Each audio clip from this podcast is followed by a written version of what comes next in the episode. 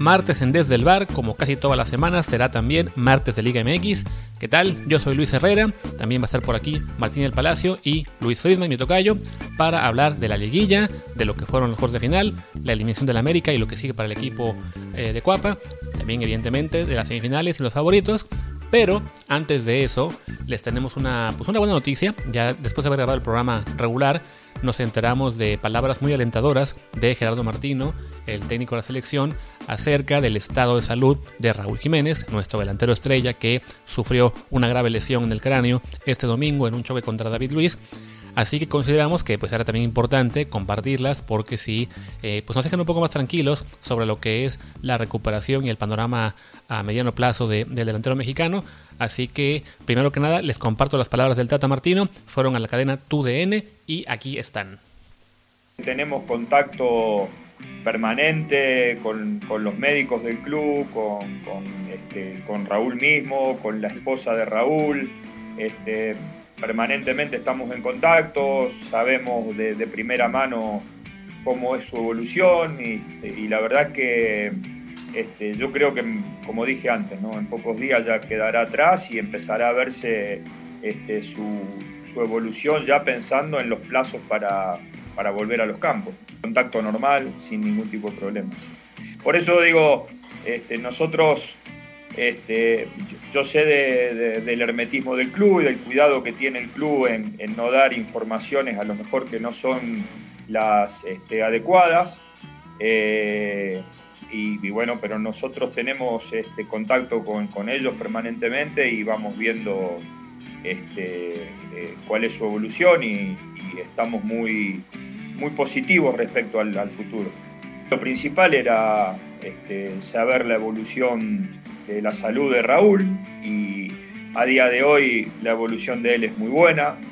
Eh, ya incluso nuestro médico ha tomado contacto este, con él, él lo ha notado bien, con, mucha fuerza, este, eh, su evolución es la, es la, esperada y bueno, o como corresponde, los médicos del Wolverhampton lo que quieren tener es un, es un control este, de 48, 72 horas después de esa pequeña cirugía que se le hizo este, para completar su evolución y seguramente este, en pocos días esto ya será un, mal recuerdo ¿no? para él. Allí están las palabras del Tata Martino, pues unas declaraciones que nos dejan, como decía, tranquilos, quizá un poco más optimistas sobre lo que es el futuro de Raúl. Evidentemente tenemos que ser mesurados, aún es pronto para saber eh, cuál será su, su futuro, eh, digamos, completo como jugador y evidentemente la recuperación no es una cosa sencilla.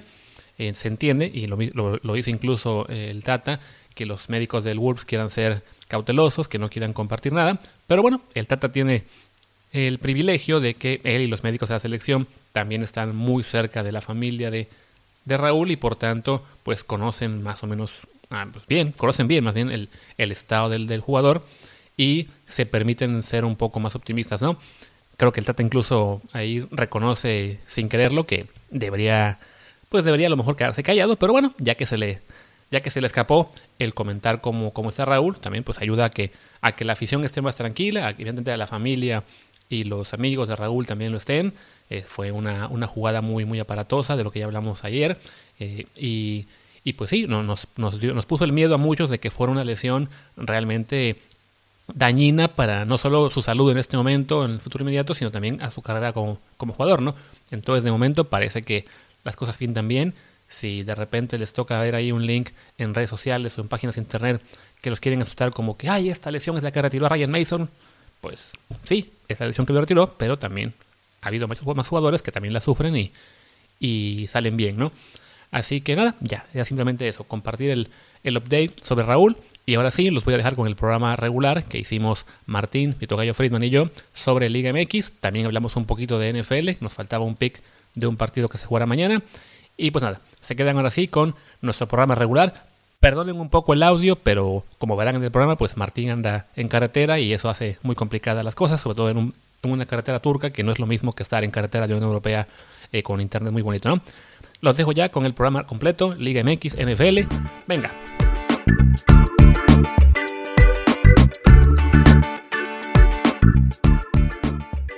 Martes de Liga MX en Desde el Bar, un martes en que estamos con unas circunstancias un poco extrañas. Yo estoy aquí, pues grabando normal desde casa, pero el buen Martín del Palacio se encuentra en Turquía, en carretera, así que esperemos que el internet de allá aguante todo el programa. Y también está con nosotros aquí el tocayo Luis Freeman. Tocayo, ¿cómo estás? Todo bien, todo bien, mucho gusto acá desde eh, nuestra humilde Dinamarca de América Latina. Ah, no, perdón, no es, no, no, no, es tema político el programa, pero bueno. Eh, para, para, hablar de la Liga MX, digo, no, no vamos a hablar de la Superliga danesa, pero eh, desafortunadamente para mi causa ya, ya, ya, quedó fuera el América y hablaremos más a fondo de, de qué pasó en ese clásico y de qué viene para las semifinales. Sí, curiosamente, justo antes de arrancar el programa de hoy, nos decía Friedman de que, uy, por favor, si puede ser un programa más corto, porque hoy anda muy apurado, y pues, miren, ¿qué, ¿qué será, no? ¿Por qué será que hoy tiene menos tiempo de hablar? Pues no lo sabemos. Martín, ¿tú qué opinas? Mira, yo creo que, primero que nada, sigo sin saber qué se siente perder. Yo tampoco. no lo sé ni en México, ni en Dinamarca, ni en ningún otro lado. No sé, no sé qué, qué, qué es, lo que, qué es lo que pase. Yo, yo esperaba que Friedman nos ilustrara con, con o sea, con información confidencial sobre lo que se siente, igual, igual se atreve. Eh, y, en, y en segundo lugar, pues sí creo que, que hay que ser propositivos y hay que, eh, pues, insistir en que la América corra el piojo, que, que corra el piojo y que contrate al profe Cruz, ¿no? O sea, yo creo que es, una, que, algo muy bueno, que, o sea, si, nos pasamos por Twitter, con el fuera piojo y con los defensores del profe, creo que, que sería una, un ganar-ganar para todos, para el América, para el profe, para el profe, para el Piojo y para nosotros sobre todo. Así es. También en lo que estamos ganando esta semana por fin es en los picks de la NFL, que por fin tenemos una semana en, la que nos va bastante bien a los dos. En términos del spread, yo voy 5-1, Martín va 5-3, también en los directos vamos muy bien. Entonces, antes de hablar de NFL, perdón, de Liga MX, hablaremos rapidísimo de que, bueno, queda un partido y habíamos prometido que haríamos el pick del Pittsburgh-Baltimore cuando por fin supiéramos cuándo se va a jugar, que aparentemente va a ser este miércoles a las 2.40 tarde hora de México, una hora rarísima porque, bueno, parece que tenían que dejar el hora nocturno para, para prender los focos de Navidad, literalmente, eso fue lo que dijo la televisión en Estados Unidos. Así que, Martín, como este partido, Pittsburgh recibe a Baltimore con muchísimas bajas por COVID, bueno, porque están en la lista COVID, y el spread es Pittsburgh por 10 puntos. Eh, yo creo que, que, Pittsburgh, que Pittsburgh va a ganar y va a cubrir, pero no me atrevería a apostar en un partido tan raro. O sea, sí, todo, todo, todo parece indicar que, que los Steelers tienen una enorme ventaja contra un equipo que no, no va a tener ni coreback, o sea, bueno, sí va a tener coreback, porque ahora decir no va a tener coreback es literal, como pasó con, con Denver, ¿no? No, no, obviamente sí va a tener coreback, pero no va a tener a su coreback, a Lamar Jackson, eh, que, que sus corredores van a tener que viajar el mismo día del partido, que tiene un montón de defensivos fuera por, por, la, por la pandemia. A ver, todo parecería indicar que Pittsburgh va a ganar y que lo va a hacer por más de 10 puntos, pero apostar a un partido con esas condiciones, la verdad es que no me atrevo. Así que eh, yo diría que eso, que Pittsburgh gana, cubre, pero no, no lo hago oficial.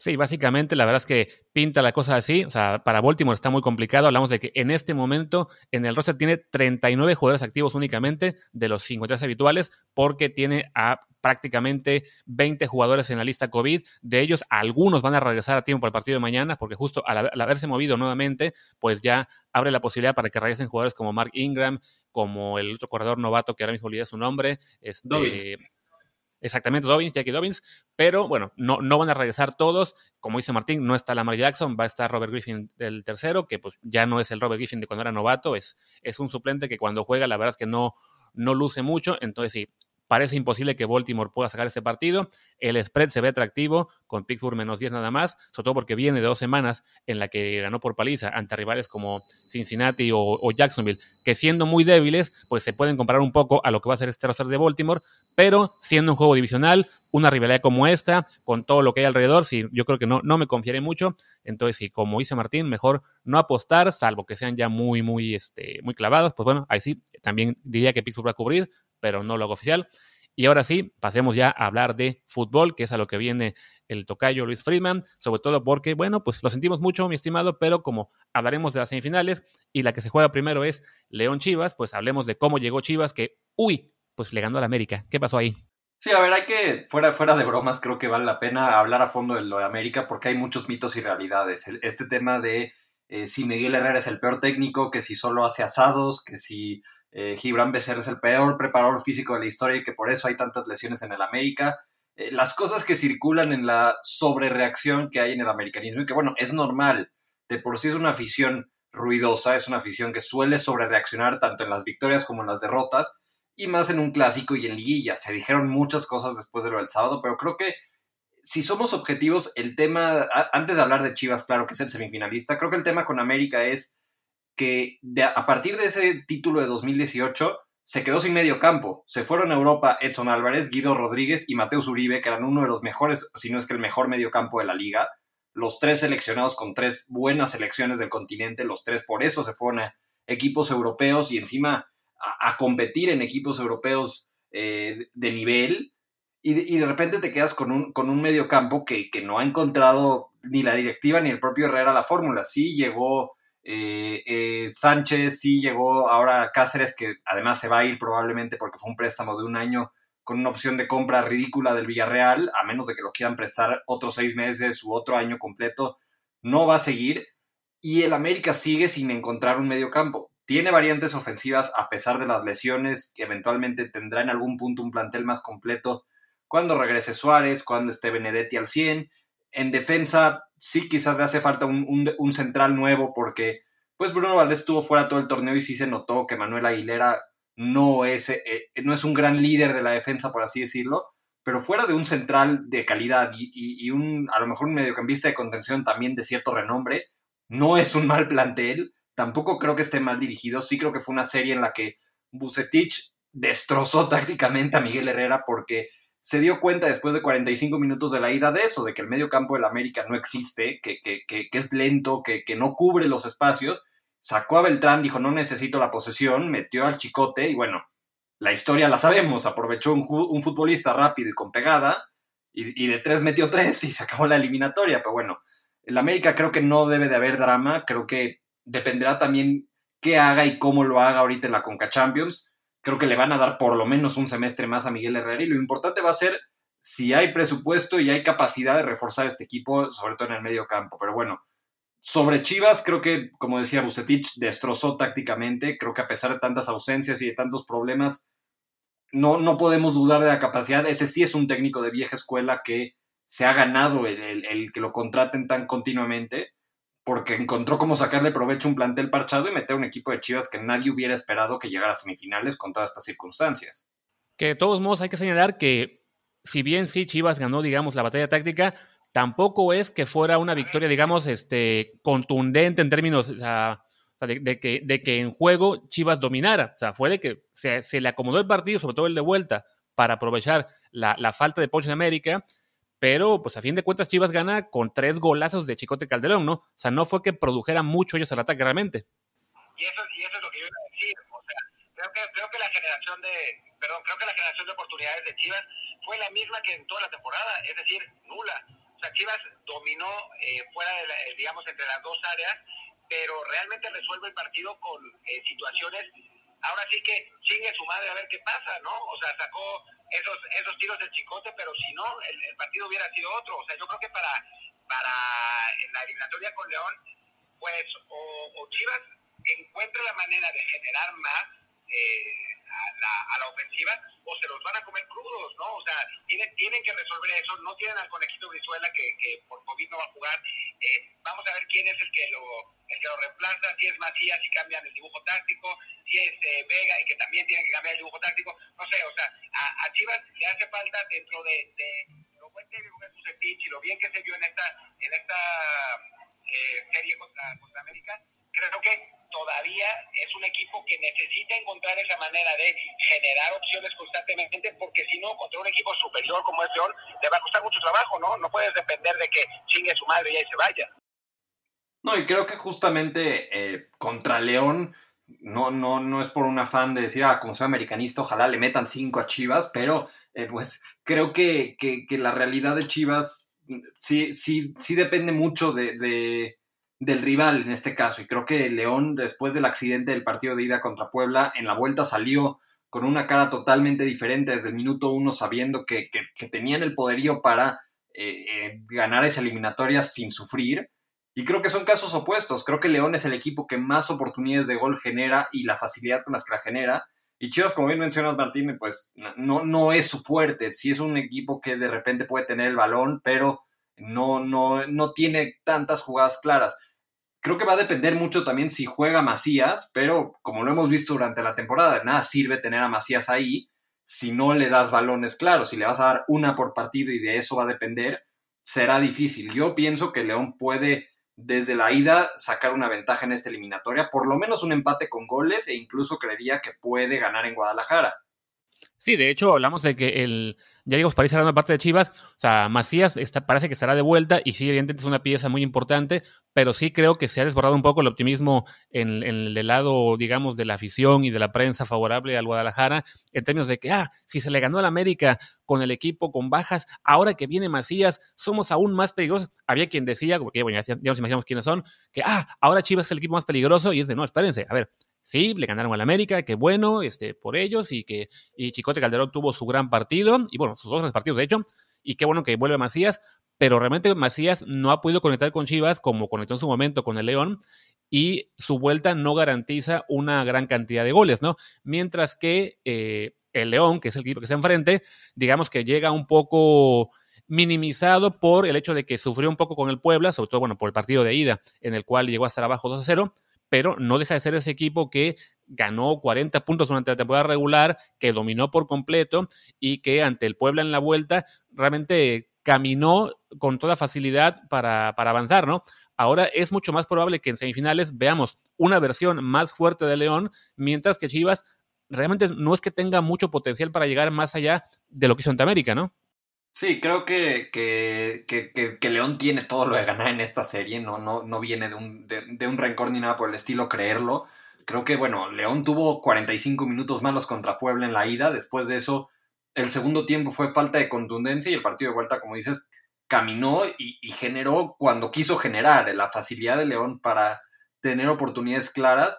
Yo insisto en que si León tuviera un centro delantero de, de, de más capacidad que, que Gigliotti, no hubieran sido 40, hubieran sido 46 o 49 o 50 puntos, porque los pocos puntos que dejó ir León fueron por fallas de su, de, su ataque, no porque sea un equipo que, haya jugado realmente partidos mal.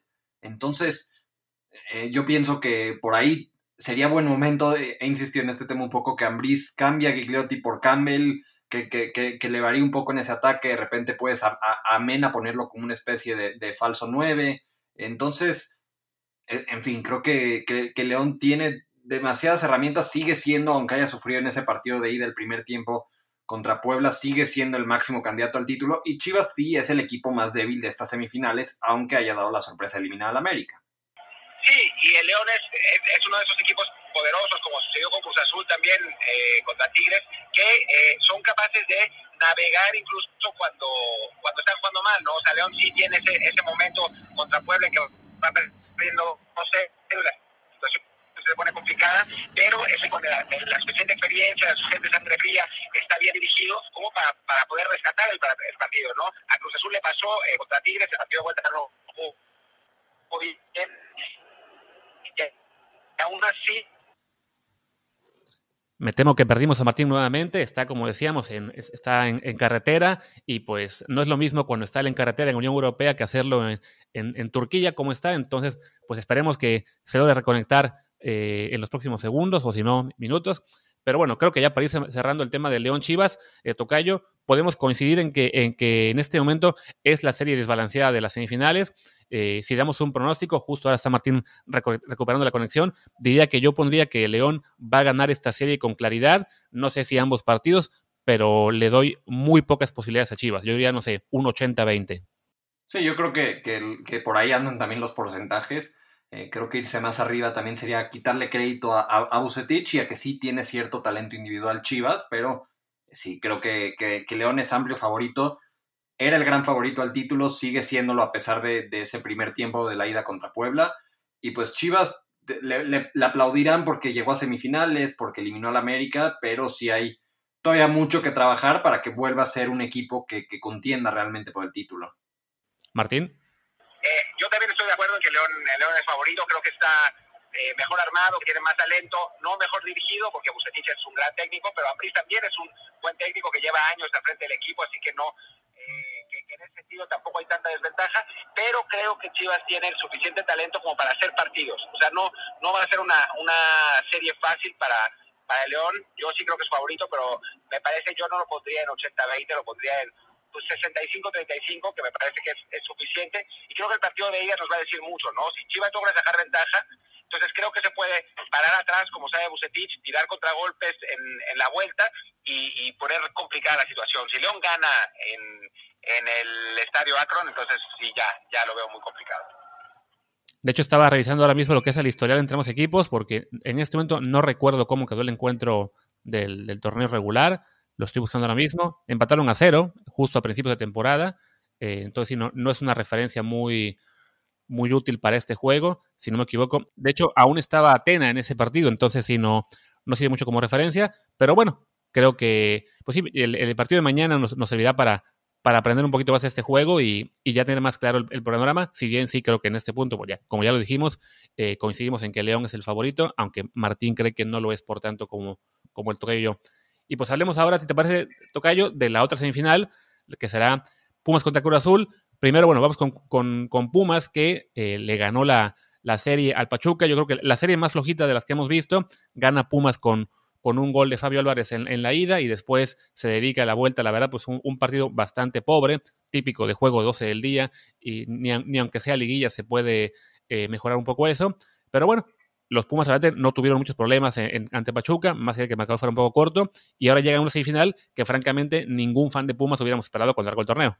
Sí, creo que fue una serie que, el partido de ida termina eh, cambiando totalmente la dinámica, porque bueno, ese resultado que termina sacando Pumas de, de 1-0 en la ida, el, penal fallado por, por Guzmán, cambia totalmente el escenario para la vuelta, porque Pachuca llega necesitando hacer a fuerzas dos goles a las 12 del día en Ciudad Universitaria, y Pumas me parece se equivocó al ceder tanto la iniciativa en el juego de vuelta. Para su buena suerte, Pachuca, esa contundencia y esa claridad que tuvo en el repechaje contra Santos desapareció para estos dos partidos.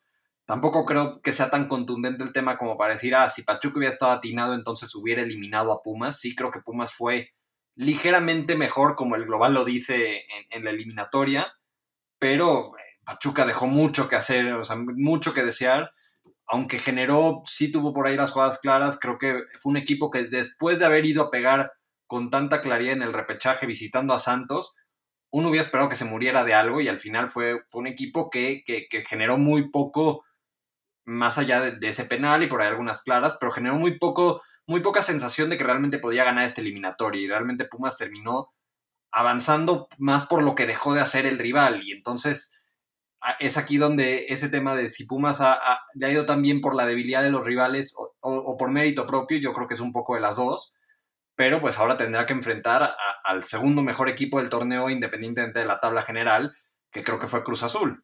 Sí, no, a ver, para mí, yo creo, creo, que Pumas deja, deja, mucho que desear en, el, en, el, en, la, en toda la serie eh, y se basa en un poco lo que, lo que se basó toda la temporada, ¿no? en mucha suerte y punch. Digo, yo como Puma me, me, duele un poco reconocer que es así, pero, pero pues es la realidad, ¿no? O sea, Pumas tuvo suerte. De nuevo estamos perdiendo a Martín, que claramente la carretera turca no nos va a dejar en paz el día de hoy, pero bueno, coincidimos ahí los, los tres en que, en que sí fue un poco una cuestión de, de, de punch, sobre todo con ese, ese golazo que, que mete Fabio Álvarez muy temprano en la, en la ida y en la vuelta pues no, no hubo mucho que hacer. También porque, bueno, el, el rival no obligó, ¿no? Eh, afortunadamente para Pumas, desafortunadamente para la serie, eh, eh, Pachuca no tuvo la, la, la, claridad ofensiva para, para por lo menos marcar un gol que hubiera puesto la eliminatoria más cerrada. lo esperábamos así porque, bueno, fue una de las ofensivas más débiles de todo el torneo, entonces no, no tuvo mucho, mucho que ofrecer ante Pumas, que, como decía Martín, pues aprovecha eso y aprovecha lo que hizo durante mucho, mucha parte del, del torneo regular, incluso contra Cruz Azul. Recordemos que en la última jornada se enfrentaron, Cruz Azul iba ganando 1-0, era un partido que parecía dominado por los celestes y muy al final eh, Pumas le da la vuelta con dos goles de dinero para este, no solamente sorprender en ese partido, sino treparse al segundo puesto general que, le ha colocado en esta posición de recibir el juego de vuelta en casa, que en este caso, bueno, creo que no, no hace tanta diferencia al ser dos equipos capitalinos, dos equipos además de que no tendrán público en, las gradas, entonces simplemente pues eh, influirá si por alguna razón quedan ambos partidos exactamente igual. Ahí sí la, posición en la tabla será definitiva. Ahí está Martín recuperando la, la señal, a ver si puede así acabar su, su comentario. Martín. Suficiente a, a Pumas como le fue en la temporada regular, que precisamente fue así. O sea, se basó en la suerte en un penal fallado increíblemente por eh, Cabecita Rodríguez, que así como el Pocho Guzmán, muy parecido al el penal que le falló a Julio González, y con esos dos goles de Dineno. Ahora, en este caso, me parece que Cruz Azul es muy superior. O sea, en cuanto a, a capacidad y en cuanto a talento y en cuanto a plantel, Cruz Azul es muy, muy superior.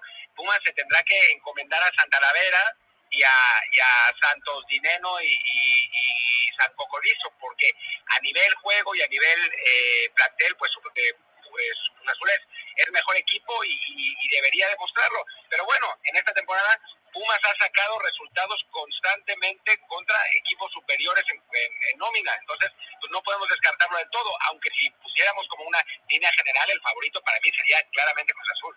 Sí, creo que, creo, creo que coincidimos otra vez los tres en que creo que Cruz Azul es el favorito. Eh, aunque la serie de Cruz Azul también fue engañosa. Fue, o sea, entre los dos partidos Tigres tuvo 72% de posesión en ambos. Eh, tuvo más de 40 disparos. Creo que 9 o 10 fueron a portería. Y, Cruz Azul mucho menos lo que generó tanto en posesión como en disparos, como en expected goals. Fue un equipo que, que, que no dio una gran eliminatoria, pero aprovechó en un partido de ida que, Tigres está desbalanceado, que es algo que veníamos platicando, que, es un equipo veterano, que se, que se cansa, que, deja huecos a la hora de defender. Cruz Azul lo aprovechó muy bien en la ida y pues fue otra serie que, el resultado de ida terminó condicionando totalmente cómo se jugó el juego de vuelta. Cruz Azul sabiendo que, el rival tenía que hacer por lo menos tres goles eh, de visita, cedió totalmente la iniciativa y, aprovechó otra vez que Tigres no tuvo gol. Si Tigres hubiera sido contundente en la vuelta y metía por lo menos uno antes del medio tiempo, a lo mejor estaríamos hablando de una remontada, porque creo que Cruz Azul cedió demasiada iniciativa a Tigres, sabiendo que el talento, sobre todo al frente, lo tienen. Afortunadamente para su causa les alcanzó, pero sí creo que Cruz Azul tendría que plantear una serie muy diferente a la que jugó contra Tigres, porque ahora le, toca a Cruz Azul ser el equipo que tenga el balón y que tenga la iniciativa, y tendrá que ser contundente, porque si no, Pumas podría volver a cargar con esta misma suerte y meterse hasta la final. De hecho, lo, hablamos en, la, en, el programa del viernes de cómo Cruz Azul le había aplicado básicamente a, a Tuca Ferretti su propia medicina el partido de vuelta fue un poco más lo mismo. Hablamos de que en total en la serie Tigres tuvo, si no me equivoco, 33 disparos y al fin de cuentas, pues solamente dos goles en, lo que fue una, una actuación muy chata a la ofensiva y que, y que bueno, que Cruz Azul aprovechó en ese sentido para, para ganar con los goles en la ida y en la vuelta sí, eh, solamente esperar, esperar y, aguantar el marcador. Lo cual eh, sí me imagino que, bueno, como decías, ¿no? Tendrá que hacer una, una imagen muy distinta ante Pumas porque si no, pues vamos a acabar con una serie, al menos el partido de ida, de dos equipos muy, muy precavidos, siendo que pues esperamos un poco, un poco de mejor fútbol. Y, con suerte, sobre todo bueno, en el lado nuestro, pues, ojalá sea el lado de Pumas, pero sí, un gol muy cerca del principio que, que abra un poco la eliminatoria le vendría muy bien a esta semifinal. ¿O no, Martín? Que sea gol de Pumas, por favor, porque así eh, se echará para atrás y jugará lo que sabe jugar. O sea, yo no, no veo a Pumas siendo capaz de proponer este partido, eh, porque no, no tiene la, creatividad de medio campo para hacerlo, ¿no? Eh, creo que para que para que Pumas pueda pueda tener una oportunidad de ganar, tiene que poder jugar a lo que juega, no tan atrasado como lo hizo con como contra el Pachuca, porque así fue con esa ventaja eh, de 1-0. Eh, Lilini se pasó de precavido y se tiró muy atrás, pero sí creo que para que Pumas tenga una oportunidad tiene que obligar a Cruz Azul a proponer, porque si Pumas es el que tiene que salir a, jugar, se lo, se lo van a comer crudo, ¿no? Es, es, un partido un poco raro en el que eh, es importante anotar rápido para poder después defender, ¿no? No, no, no, no lo contrario, ¿no? Quizás no plantear el sistema de, defensivo de entrada, sino ser capaz de, con punch, poder dictar las condiciones del partido anotando el primer gol. Porque además, incluso si, podemos marcar el primer gol como lo hizo Pachuca, la verdad es que el echarse para atrás de una forma como lo hizo ante Tuzo sería pues casi casi un suicidio, porque si no, no, puedes contar que tengas la misma suerte que tuviste la serie pasada contra un equipo que sabías que ofensivamente no, no produce mucho, respecto a lo que sería contra un Cruz Azul, que, que sí, perdón, tiene una ofensiva mucho más fuerte y no le vas a aguantar un partido completo o dos solamente defendiéndote, ¿no? Sí, aunque creo que, creo que la, la la llegada de Talavera va, va a hacer un cambio importante en Pumas. ¿eh? ¿eh? creo que no, o sea, con, con Julio no, no creo que haya sido eh, que se hayan echado atrás por, por tener a Julio ahí, pero Talavera los ordena, Talavera es, digamos, el líder de este equipo y es, es un jugador que, que influye mucho y que puede eh, darle más tranquilidad a Pumas, ¿no? Eh, saber que atrás tienen una garantía como para poder jugar un poquito más arriesgado. Creo que eh, también influyó tener al portero suplente en eh, pararse tan atrás y tratar como de poner la mayor barrera posible para pues cubrir a un portero suplente que además es bueno, eh, pero pues no es lo mismo que el mejor portero del torneo que ha sido Talavera este año. Sí, de acuerdo. Creo que, que, esta serie, como, le pasó tanto a Cruz Azul como a Pumas en cuartos de final, creo que el juego de ida va a condicionar mucho y sobre todo, bueno, el primer tiempo del juego de ida, pensando en que hay algún gol que cambie totalmente eh, los roles de quién es el que va a tener que, tomar la iniciativa, creo que ahí, ahí, se va a depender mucho. Y yo creo que eh, sí es Cruz Azul favorito, pero bueno, un gol de Pumas sí te cambia todo el escenario, sabiendo además que con Talavera de vuelta y, que de repente ha tenido partidos Cruz Azul que su ataque no responde, sí lo tuvo en el juego de ida contra Tigres, pero fueron muchos juegos y sobre todo en la recta final del torneo que de repente eh, Cruz Azul se quedó sin gol. Es más, de la jornada 12 en adelante, Cruz Azul tuvo un 0-0 con América, no anotaron. Perdieron 2-0 con Toluca, no anotaron. Perdieron 2-0 con Tigres, no anotaron. Le ganan 2-0 a Guadalajara, en ese sí anotan pierden 1-0 con Monterrey, que además a Monterrey le llevaban met metiendo gol un año completo, le metieron nada más un gol a Pumas y luego pues en el, en el juego de, de, ida contra Tigres, pero han sido muchos más los partidos en los que Cruz Azul no ha anotado recientemente que en los que sí, y eso creo que tiene que ser eh, la fortaleza de Pumas, jugar una serie eh, de bajas, de, de, de, pocos goles y que como, como dices Martín, dependa de Talavera más esta defensa sólida que ha formado y que por ahí con, con talento individual al frente entre Dineno y, y, González liquiden una serie de pocos goles. Te olvidabas del gol que le metieron a Chivas en el partido de la selección sub-23, ¿eh? al dejar fuera a Vega. Pero ya, ya, ya, está de vuelta Vega, eso, eso es lo increíble de todo ese, de ese asunto, que, que tanto se habló de la inhabilitación de Rivero, que además Rivero no es un futbolista ni siquiera titular indiscutible de Cruz Azul, y que Vega ya está de vuelta, que estuvo en la banca contra el América, infiltrado, diciendo que solo si lo necesitaban y solo 15 minutos, y que dicen que hoy entrenó con normalidad. Entonces, eh, te, te, demuestra un poco la, la, exageración que hubo en todo ese tema. Y otra vez lo que decíamos hace rato, que cuando se trata de América y de Chivas, eh, lo, lo, los temas pueden crecer de una manera exponencial, hacer mucho más de lo que deberían originalmente. Sí, lo vemos, bueno, lo, vimos con el caso de Vega en, la, aquella lesión con Rivero y lo vemos esta semana con el tema de Raúl Jiménez, que sin ser ya jugador del América, eh, pues el, sobre todo la reacción más intensa contra, contra David Luis en ese choque ha sido de, de parte del americanismo, también de otros, de otros eh, aficionados, no el América, pero sí la selección, pero bueno, ese tipo de jugadores y ese tipo de equipos que incluso aunque los jugadores ya no estén ahí, sí este, se, se genera una reacción más intensa, lo vimos en su momento también con, con Vega, y pues bueno, por lo pronto ya, en este momento ya va, va a acabar, puede, puede que juegue también la, la, serie contra, contra León. Y ya para ir cerrando, pues diría que hagamos nuestro pronóstico del Cruz Azul Pumas. Empezaré yo. Yo creo que sí, el favorito es Cruz Azul. Quizá un 60, 65, 35. Aunque tengo mi esperanza en que Pumas de algún modo va a encontrar la, la, forma y lo veremos en la final.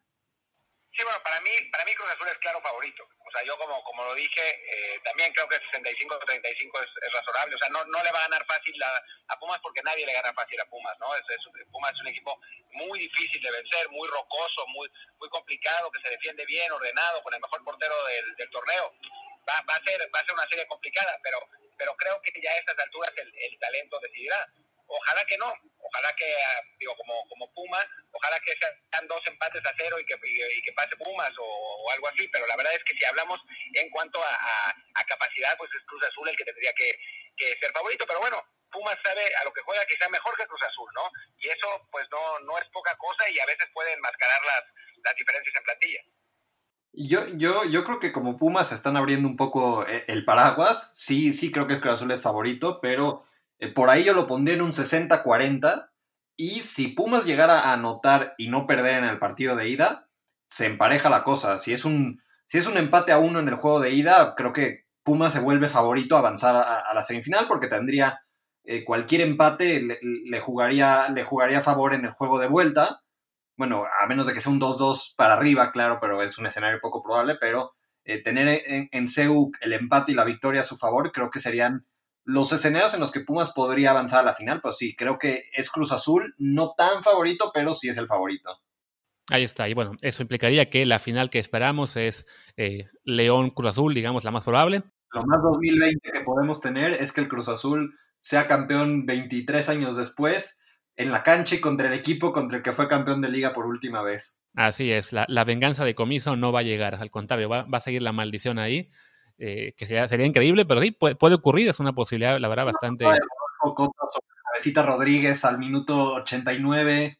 Eh, no, no, sería raro con, como, como, se ha dado el 2020 que ese sea nuestro, nuestro cierre futbolístico. Eh. O sea, yo sí creo que León sigue siendo el más, el más claro favorito al título, pero bueno, si ya futureamos con esa posible final de León Cruz Azul, sí sería algo de, guion de película que, que, termine siendo campeón Cruz Azul con alguna cosa extraña en los últimos minutos en esa misma cancha.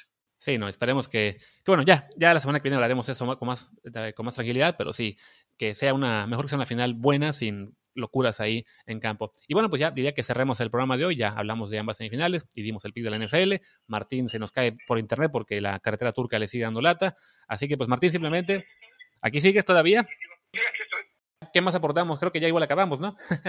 yo lo, lo único decir es que si se trata de repetir una final, yo repetiría la de 2004 que Antuna vuele el último penal y que con eso Pumas sea campeón, ¿no?